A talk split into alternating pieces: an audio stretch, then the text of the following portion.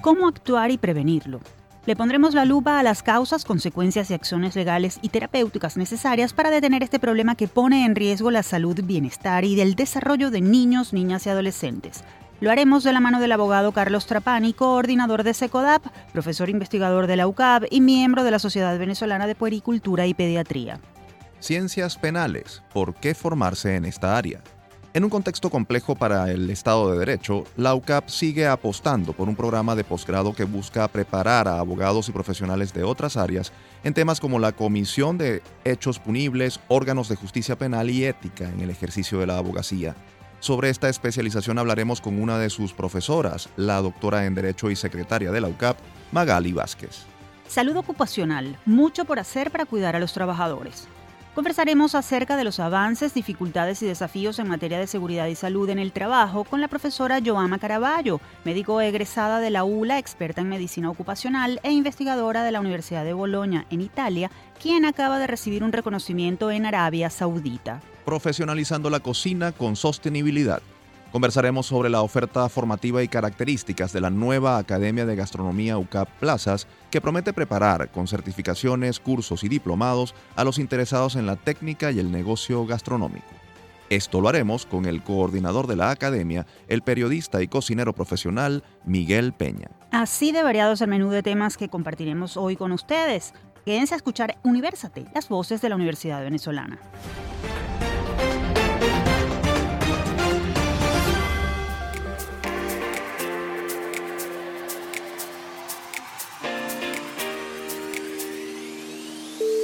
Les saludamos Efraín Castillo y Tamara Luznis. Y les damos la bienvenida a Universate, espacio producido por la Dirección General de Comunicación, Mercadeo y Promoción de la Universidad Católica Andrés Bello UCAP y Unión Radio Cultural. Este programa es posible gracias al equipo conformado por Isabela Iturriza, Inmaculada Sebastiano, Carlos Javier Virgües, Juan Juárez, Fernando Camacho y Giancarlos Caraballo. La producción está a cargo de Ana Paola Delgado. Bienvenidos a Universate, una vez más les agradecemos su sintonía. Ya estamos listos para compartir novedades y logros de la Universidad Venezolana y sus hacedores, así como opiniones de expertos de la Academia Nacional sobre temas de actualidad. Uno de esos especialistas es nuestro primer invitado de hoy. Con él abordaremos un tema delicado y que hay que tratar con urgencia, el abuso infantil. Lupa Universate. Recientemente se han hecho virales en redes sociales noticias y videos relacionados con casos de violencia y abuso sexual contra niños y adolescentes en varias partes del país. Según datos del Ministerio Público, entre enero y octubre de 2022 se contabilizaron en Venezuela 1.024 casos nada más de abuso sexual infantil, un promedio de 102 casos por mes. Estas cifras aluden solo a los episodios denunciados ante la Fiscalía. Vamos a conversar sobre este fenómeno que sin duda pone en riesgo la salud, el bienestar y el desarrollo de niños y adolescentes. Para ello tenemos en línea telefónica al abogado Carlos Trapani, coordinador de la ONG Defensora de Derechos del Niño y Adolescente, SECODAP, además de profesor de pregrado y posgrado en la Facultad de Derecho de la UCAP. Profesor Trapani, gracias nuevamente por atender nuestra invitación. Bienvenido a Universate. Un gusto saludarlos. Profesor, lo comentamos en la presentación, se han reportado 1.024 casos nada más de abuso sexual infantil hasta octubre de este año, esto según la Fiscalía. ¿Qué tan grave es la situación de violencia y abuso infantil en Venezuela? ¿Es una percepción o los casos están aumentando? Mira, en términos de datos, tenemos un reto como país de no tenemos una mirada histórica, no tenemos datos oficiales sobre violencia contra niños los últimos datos oficiales se publicaron del año 2005, que tenemos muchísimos años sin saber cómo es el comportamiento delictivo hacia los niños. Algunas organizaciones, institutos de investigación se han dado la tarea de caracterizar la violencia. Bueno, y estos datos lo que hacen es confirmar que los niños viven en un entorno de violencia.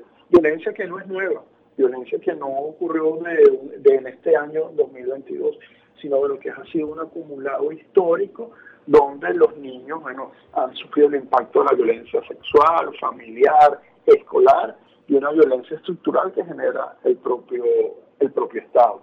Entonces, solo que ahora tenemos redes sociales y las redes sociales es como una gran caja de resonancia donde bueno, los casos tienen mucho más impacto, tienen mucho más llegada, pero ocurren una gran cantidad de casos que no tienen la oportunidad de estar en redes sociales.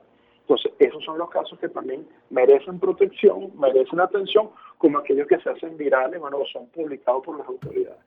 Precisamente, profesor, hablando de las redes sociales, estas visibilizan los casos de, de, manera cada vez más explícita, pero más allá de la denuncia, ¿qué consecuencias puede traer la difusión de estos abusos en los medios digitales? ¿Esto se convierte en un espectáculo o contribuye a ponerle el ojo para atender estos hechos? Tengo una postura muy personal de lo que Twitter no es una plataforma para hacer denuncias. Yo puedo problematizar en redes sociales, yo puedo plantear circunstancias bueno, que afectan la vida en comunidad, pero no deberíamos utilizar las redes sociales para presentar casos puntuales, porque primero hay un principio de presunción de inocencia en materia de niños, un principio de confidencialidad, y yo cualquier tipo de información, imagen, video, lo puedo sacar de contexto. Entonces, bueno, no es una plataforma. Eh, lamentablemente, bueno, muchas víctimas consideran que las redes sociales es el único espacio que existe que tengan acceso, que pueden controlar, bueno, frente a una debilidad institucional que no genera confianza.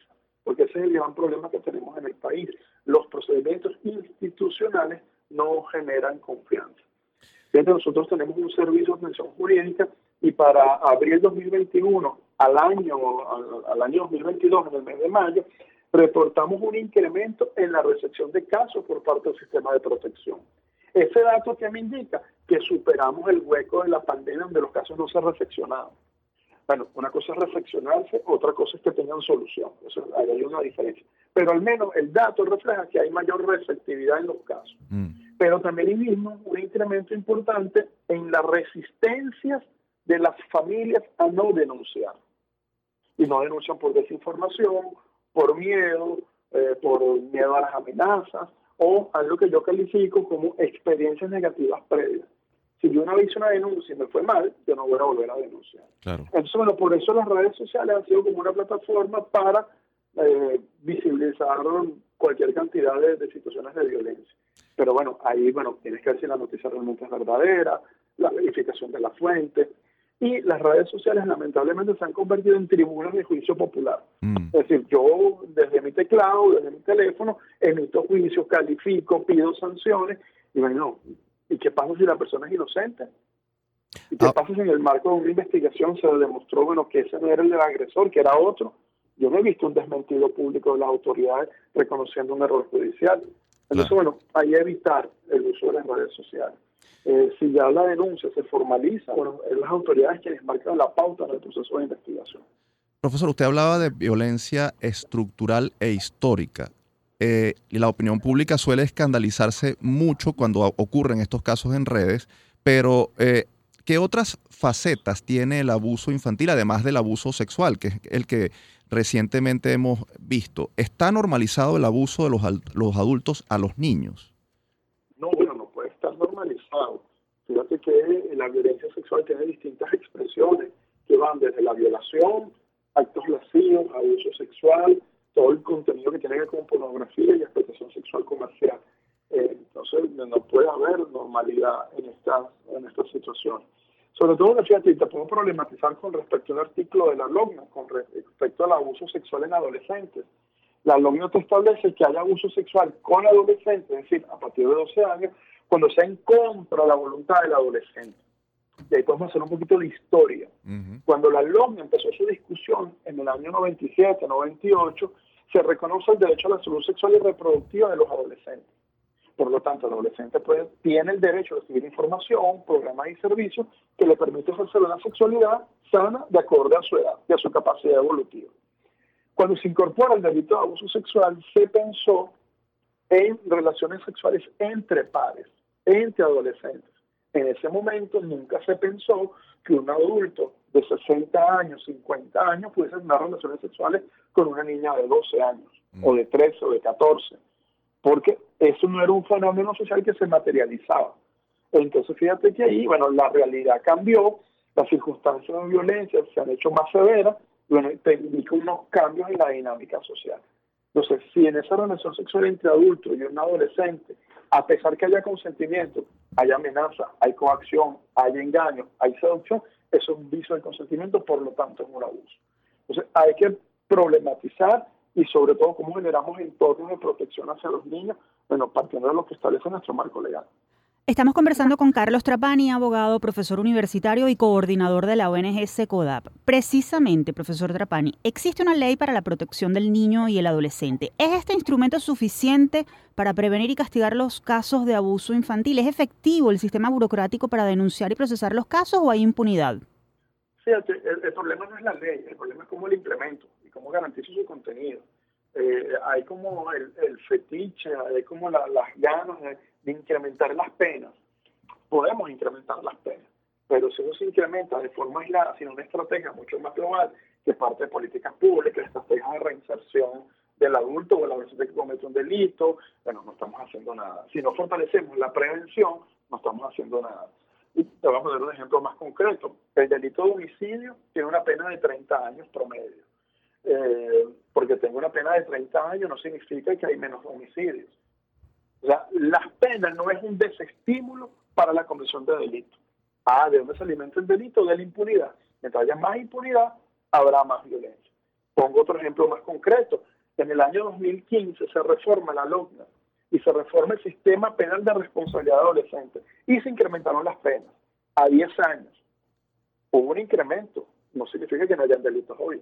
Entonces no es cierto, o sea, es una oferta engañosa decir que la lógica de la mano dura en las penas garantiza la seguridad ciudadana. Son otras medidas que son complementarias.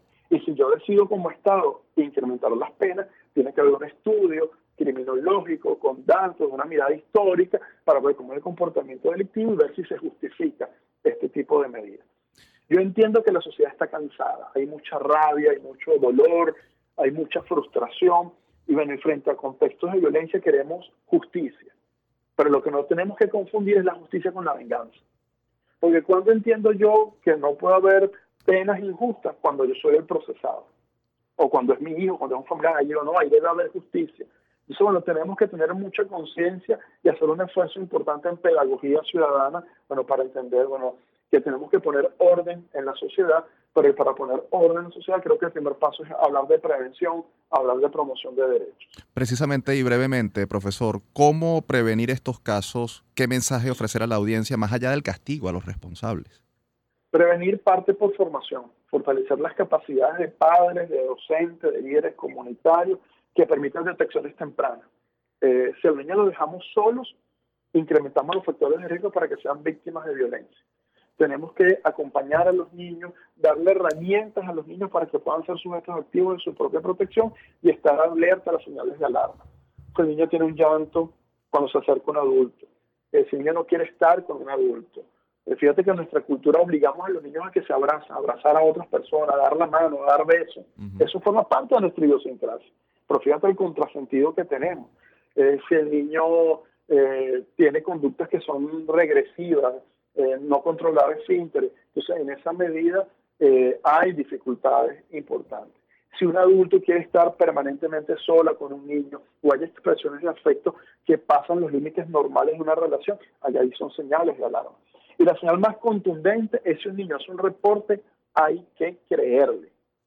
Y nuestra función es funcionar un relato, poder proteger y garantizar sus derechos hacer la denuncia a tiempo y todo lo que implica el acompañamiento psicosocial a la vida. Profesor Trapani, le agradecemos nuevamente por habernos ilustrado sobre este tema tan importante. Vale, un abrazo.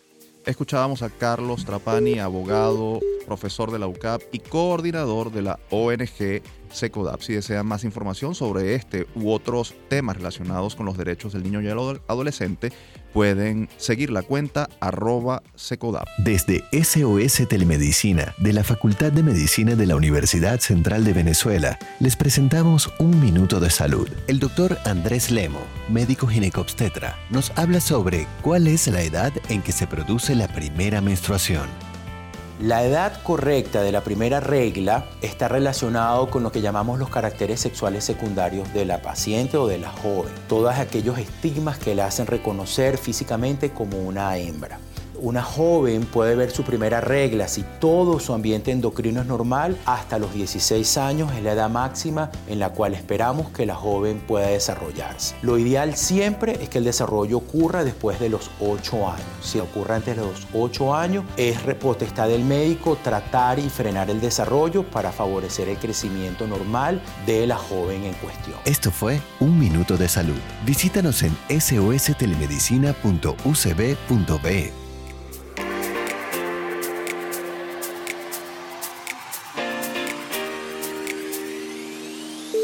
Continuamos con más de Universate, las voces de la Universidad Venezolana. Pueden encontrarnos como arroba Universate Radio en Twitter, Facebook e Instagram.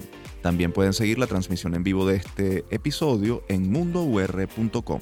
Para ello solo deben buscar la pestaña Radio en vivo y hacer clic en Unión Radio 90.3. A continuación vamos a conversar sobre actualización profesional en materia de derecho penal, un área que propios y extraños coinciden en señalar como prioritaria para Venezuela, su legalidad y su democracia. Desde el campus. En un contexto complejo para el Estado de Derecho, la UCAP sigue impulsando su especialización en ciencias penales y criminológicas programa de posgrado dirigido a abogados y otros profesionales universitarios que deseen asesorar, litigar, representar, tomar decisiones y realizar investigación aplicada en aspectos relacionados con las consecuencias de la comisión de hechos punibles. Sobre la importancia de la formación en esta área hablaremos de inmediato con Magali Vázquez, abogada egresada de la UCAP, doctora en Derecho, secretaria general de la UCAP y docente de este programa. Bienvenida, profesora. Como siempre, es un gusto tenerla en Universate. Bueno, muchísimas gracias a ustedes por la invitación, Tamara, Efraín. Profesora, ¿cuáles son las características de esta especialización y cómo contribuye con la formación de los abogados interesados en temas penales y criminológicos? Bueno, fíjate, lo primero que tendría que decir es que nuestra especialización en ciencias penales y criminológicas, bueno, de la cual además yo soy egresada y me siento muy orgullosa de ello, es un programa que se ha mantenido en permanente actualización. Eh, en los últimos años, bueno, este es un proceso que comienza hace ya más de 22 años con la reforma del proceso penal en Venezuela, pero posteriormente muchas las leyes en el área penal se han modificado y bueno, nuestro programa se ha ido actualizando permanentemente para adaptarse como que a las exigencias de los nuevos tiempos. Eh, hoy día, lastimosamente, en la materia penal es muy cercana a los ciudadanos, pues porque todos estamos expuestos a ser víctimas de un delito y también, ¿por qué no?, eventualmente responsables de la comisión de un delito. Nadie está exento, pensemos por ejemplo en, un delito culposo, en un tema de tránsito, qué sé yo.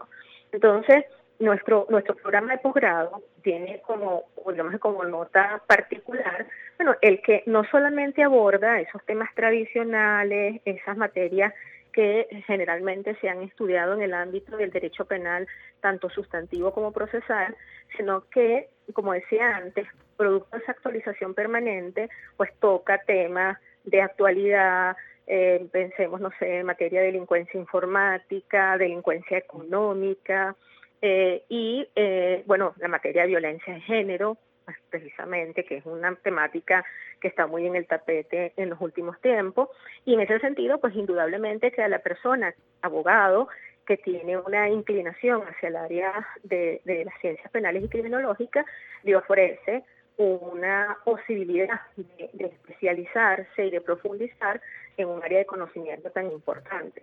Es más, yo creo que hay un aspecto muy, muy necesario a destacar, y es que nuestro programa de posgrado en ciencias penales y criminológicas no solamente está dirigido a abogados, indudablemente que siempre tenemos como principales candidatos abogados, por razones obvias, pero es un programa de posgrado que está abierto a profesionales de otras áreas. Nosotros hemos, tenemos en algún momento tenido alumnos que son licenciados en ciencias y artes policiales, licenciados en ciencias y artes militares, eh, trabajadores sociales o licenciados en trabajo social, eh, en algún momento hemos tenido sociólogos, incluso educadores.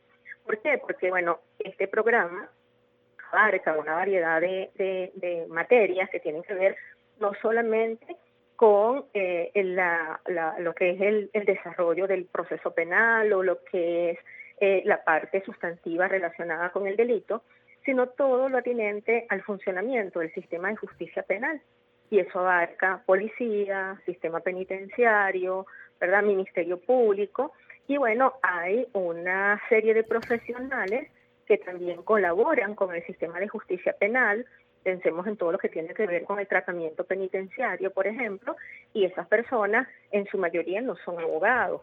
Eh, igual educadores en esa área, se requieren educadores, eh, como decía, licenciados en trabajo social, eh, para las personas que forman parte, por ejemplo, de la policía, y aquí hablo de policía en sentido general, este, por supuesto que nuestro programa ofrece una, una información actualizada y técnica necesaria para el ejercicio de su función, igual es como decía, para el área militar, etcétera.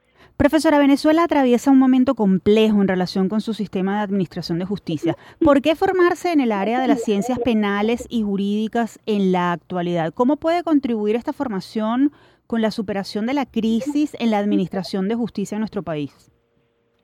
yo diría que por dos razones. Por una parte, porque, eh, mm, como señalaba antes, el derecho penal cada vez ha ido como que invadiendo más las esferas de la vida social.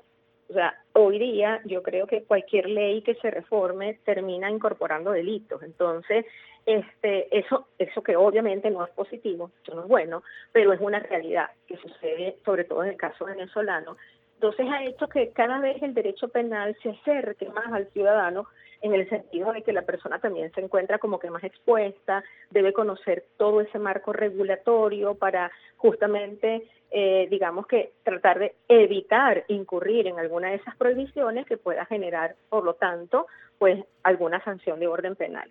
Y por otra parte, porque precisamente frente a toda la crisis del sistema de justicia en general y particularmente del sistema de justicia penal, donde está en juego nada más y nada menos que la libertad del ciudadano, pues yo creo que eh, es necesario seguir insistiendo en la formación en procura de que ese sistema que lamentablemente no funciona como quisiéramos, lo pueda funcionar. Es decir, yo en ese sentido, como suelo decirle a mis alumnos, incluso desde el pregrado, este, yo soy optimista y creo que la manera de que las cosas funcionen es que justamente, por lo menos en esta área, nos preparemos para que funcione. Entonces, gente capacitada, comprometida, conocedora del sistema de administración de justicia penal, bueno, este puede efectivamente con su labor lograr que las cosas cambien y cambien para bien.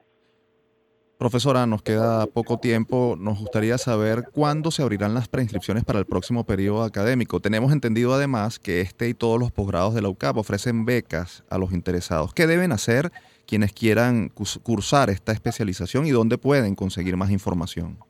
Bueno, eh, puede conseguir información en la página web de la universidad, específicamente en la, en la sección de posgrado, www.posgradosucap.edu.be eh, allí aparece todo el proceso para la postulación. El proceso de postulación es en línea, lo que quiere decir que la persona se puede registrar desde cualquier lugar. Eh, el programa de posgrado en ciencias penales y criminológicas es de régimen trimestral. El trimestre próximo inicia en el mes de enero y el siguiente en mayo del año 2023.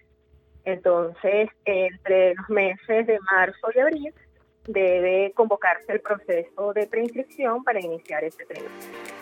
Profesora Vázquez, le agradecemos por habernos atendido. Siempre es un gusto recibirla en nuestro programa. Muchísimas gracias a ustedes. Teníamos en la línea telefónica a Magali Vázquez, doctora en Derecho, secretaria de la UCAP y profesora de la especialización en Ciencias Penales y Criminológicas de esa universidad. Si quieren más información sobre este programa formativo, pueden seguir la cuenta arroba postgrado Momento de irnos al corte. Al regreso más información para compartir con todos ustedes en University. No lo olviden, somos las voces de la Universidad Venezolana.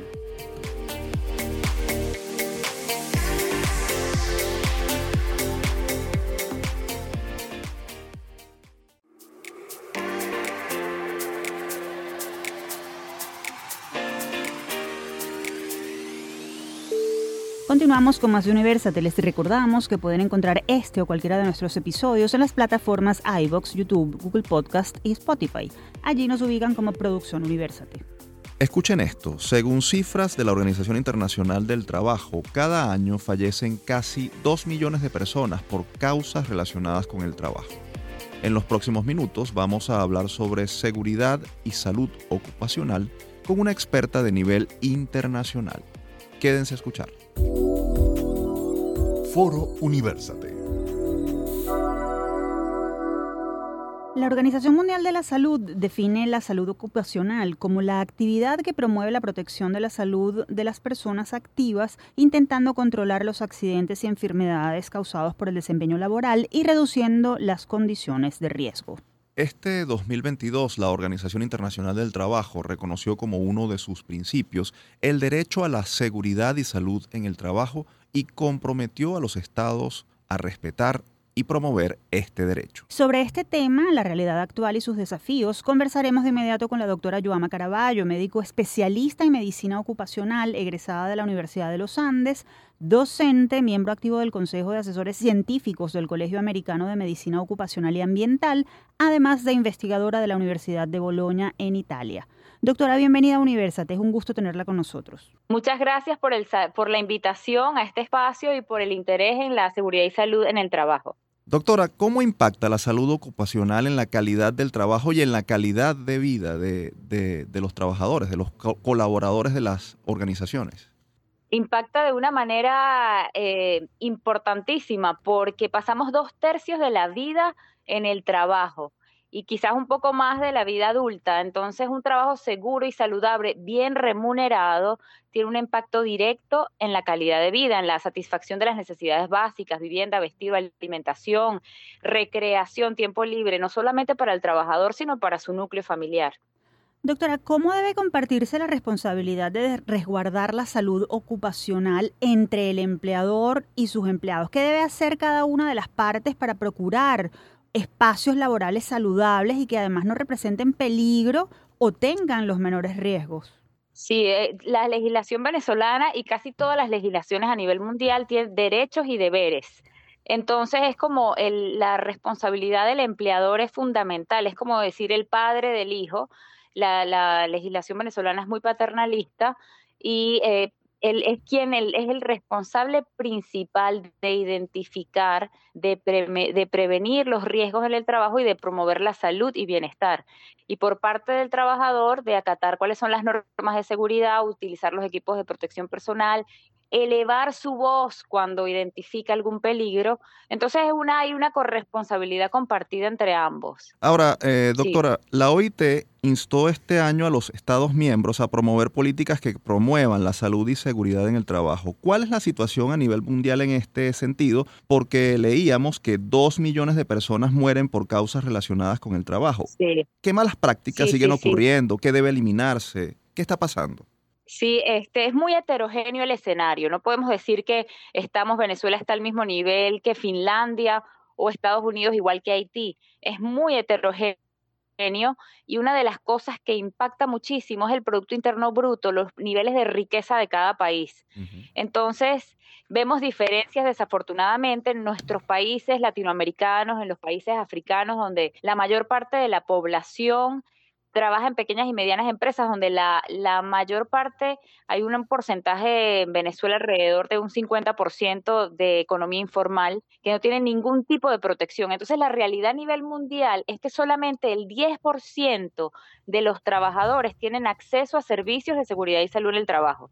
Y cuando hablamos de, de resguardo psicológico en el trabajo es mucho menos del 10%. Entonces tenemos en, en los países con menos recursos económicos, Desafortunadamente, el tema de seguridad y salud es más un lujo que un deber. Desafortunadamente, y en, países en crisis, donde las empresas están buscando sobrevivir, se le prestan menos atención a cubrir aspectos en seguridad y salud ocupacional. ¿Cuánta conciencia existe en las empresas venezolanas sobre la importancia de ofrecer un estado de bienestar físico, mental y social a los trabajadores, precisamente en el desempeño de sus labores?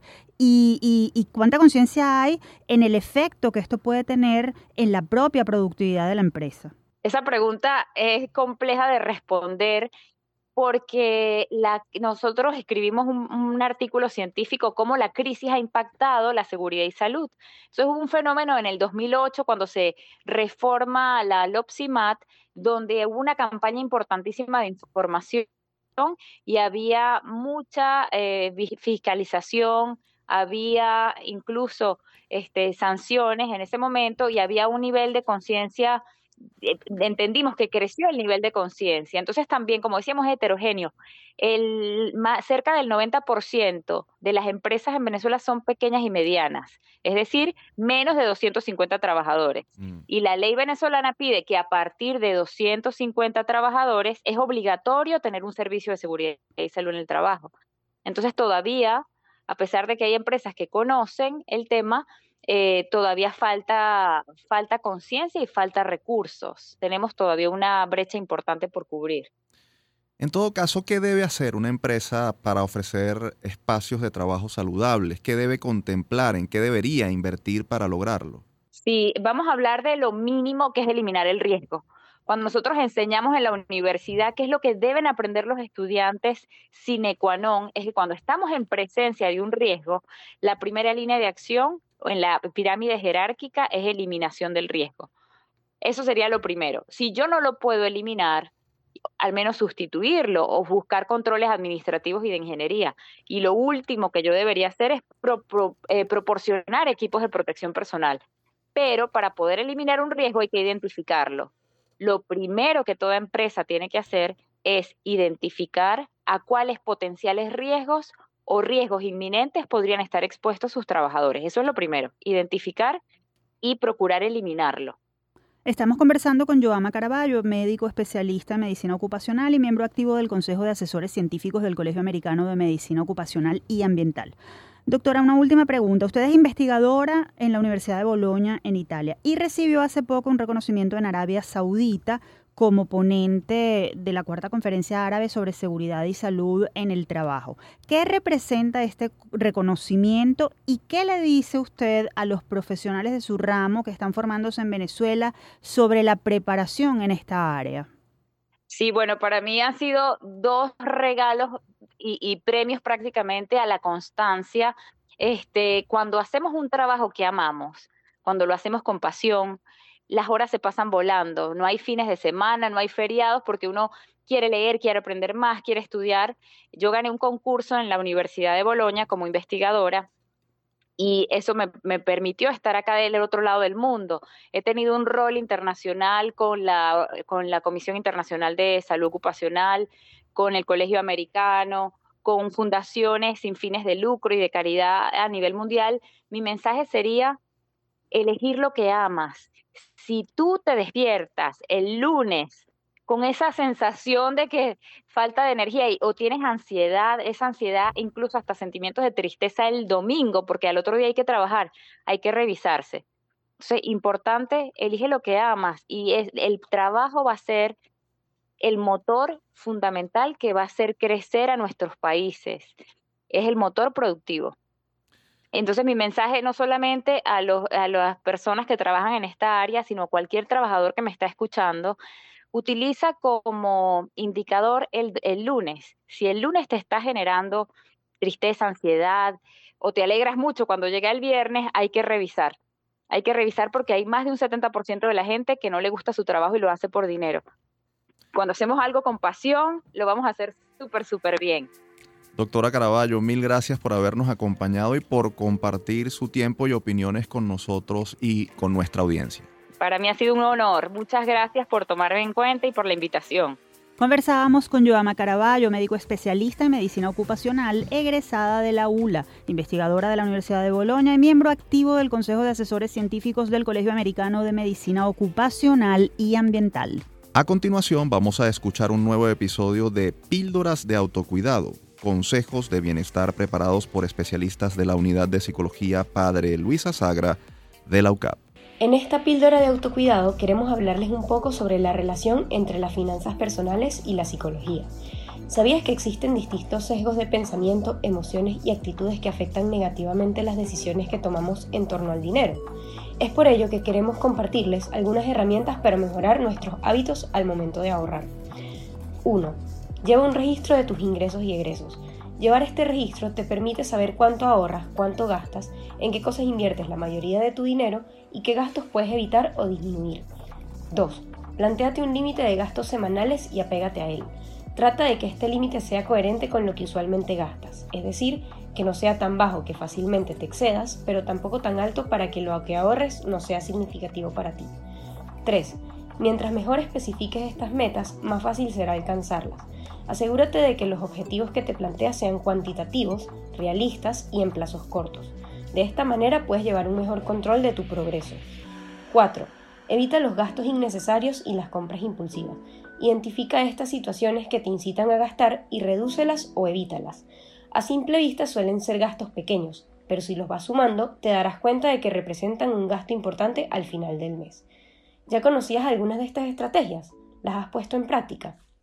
Mantente atento a nuestras próximas píldoras de autocuidado y si necesitas ayuda o alguna orientación, estamos a tu orden en la unidad de psicología Padre Luisa Sagra de LUCAP. Nos puedes contactar a través de upla.clinica.gmail.com. Te esperamos en una próxima píldora.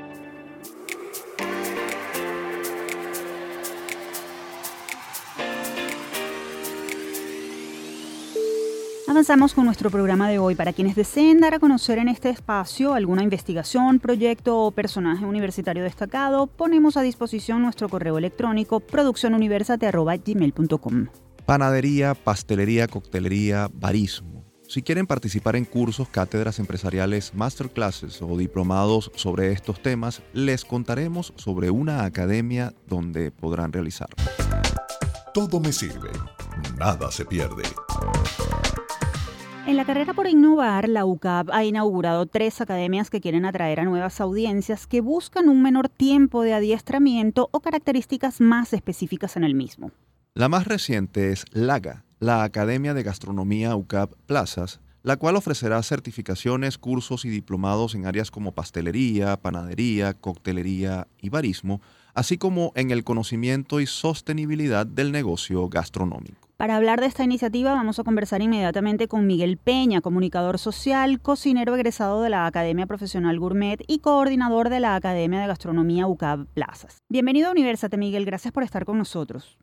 No, muchas gracias a ustedes por la invitación. Tamara y Efraín, admiro mucho el trabajo que hacen, así que bueno, estoy aquí para responder las preguntas que tengan bien hacer.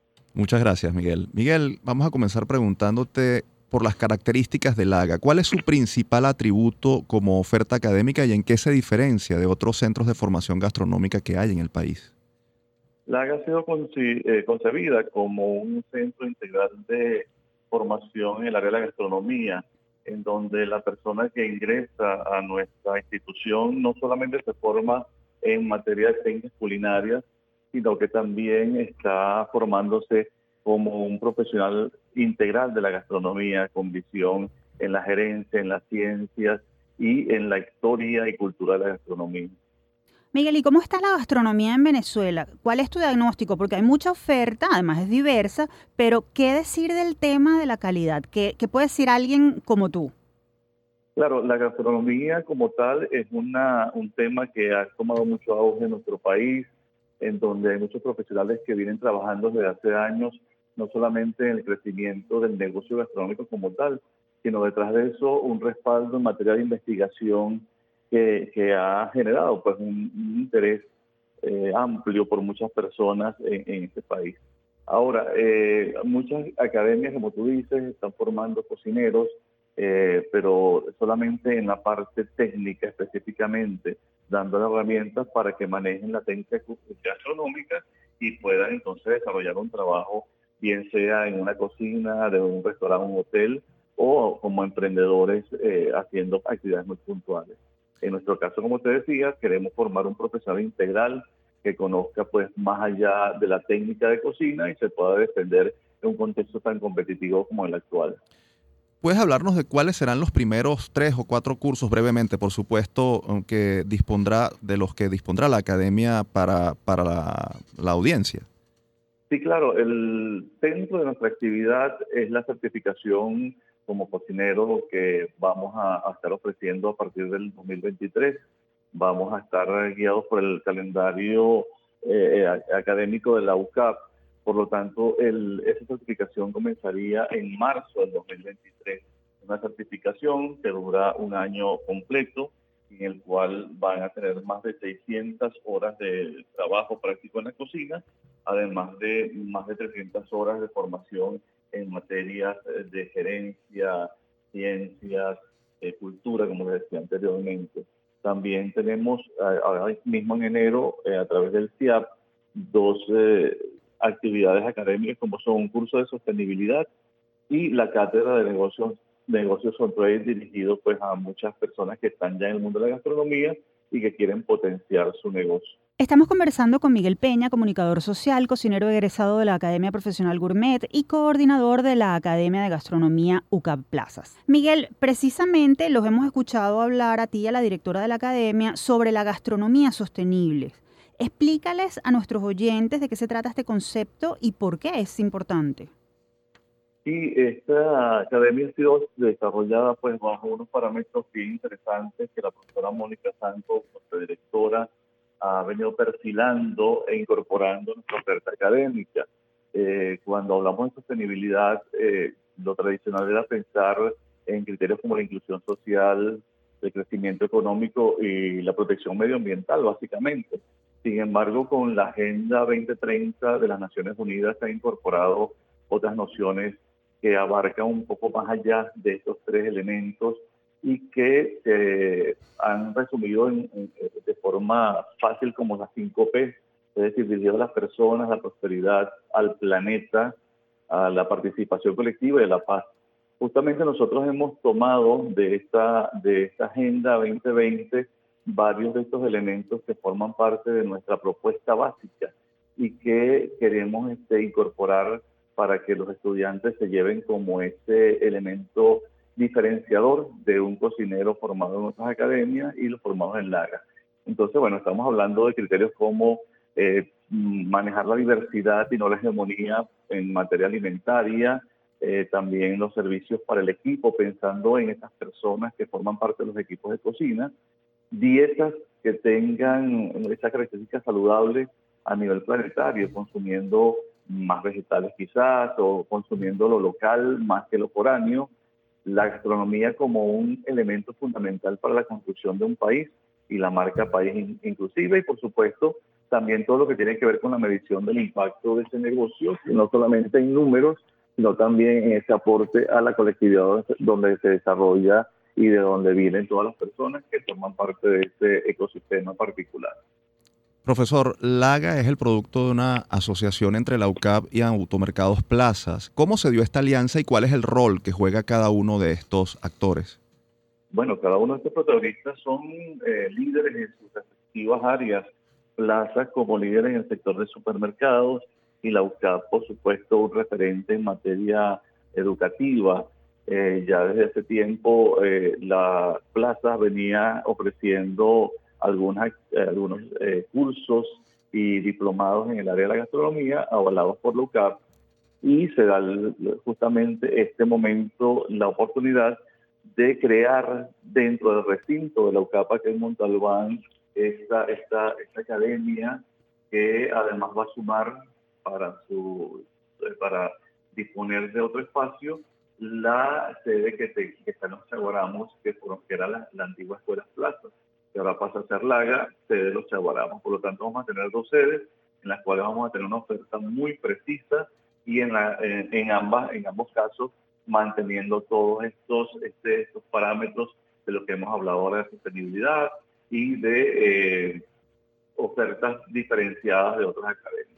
Miguel, ¿quiénes pueden inscribirse en LAGA y con qué habilidades y conocimientos saldrán de allí? Además, ¿dónde pueden conseguir más información todos los que estén interesados en cursar estudios con ustedes? Mira, para inscribirse en LAGA hay que tener solamente el interés en formarse como un cocinero integral. Eh, personas mayores de 17 años, diría yo, en la certificación, por supuesto, que tengan sus estudios de bachillerato aprobados eh, y que tengan esa, ese interés en formarse en esta área tan hermosa de la gastronomía. Eh, nosotros además tenemos, como te decía, otros componentes académicos los cuales están dirigidos específicamente a personas que quieran complementar esta formación en la gastronomía y que, bueno, van a tener otro tipo de exigencias, pero toda esa información la pueden encontrar en nuestra página web que ponemos a disposición desde ya. La página web sería lagaucaplazas.com. Allí está toda nuestra oferta académica, nuestra filosofía como institución. Además tenemos una cuenta en Instagram que es laga.gastronomía, en donde estamos publicando constantemente información de nuestras actividades, además de información cultural, de cultura gastronómica en general. Finalmente, profesor, y muy brevemente, ¿está planteado que esta academia que tiene, eh, que ha sido concebida para cursos mm, de corta y mediana duración, pueda ampliar su oferta a mediano plazo a un TSU, una licenciatura o en mm, estudios transversales con otras carreras, por ejemplo? Sí, creo que la UCAP ha dado muestras de este interés que tiene en ampliar su oferta académica y al incorporar esta, estas tres academias, como son la de moda, la de eSports y la de gastronomía, creo que está dando señales claras hacia dónde pudiera ir esta actividad. Por supuesto, la, la formación que vamos a dar en LAGA va a tener la calidad de todas las carreras que ofrece la, la UCAP y probablemente si el, la misma colectividad responde y va exigiendo un poco más allá, seguramente podremos entonces pensar en un futuro tener una, una carrera pues conducente a títulos universitarios y ojalá que así sea. Miguel, mil gracias por atendernos y desde Universate les deseamos a ti y a todo el equipo éxito en este proyecto de profesionalización del ecosistema gastronómico que ofrece la Academia de Gastronomía UCAP Plazas. Gracias. Bueno, gracias. gracias a ustedes y por el apoyo y por, el, por este estímulo que nos están dando. Escuchábamos a Miguel Peña, comunicador social, cocinero profesional y coordinador de LAGA, Academia de Gastronomía UCAP Plazas. Para obtener detalles de la oferta académica de esta academia de gastronomía, pueden visitar la página lagaucapplazas.com. Momento de despedirnos. Antes, como siempre, vamos a compartir la frase de la semana.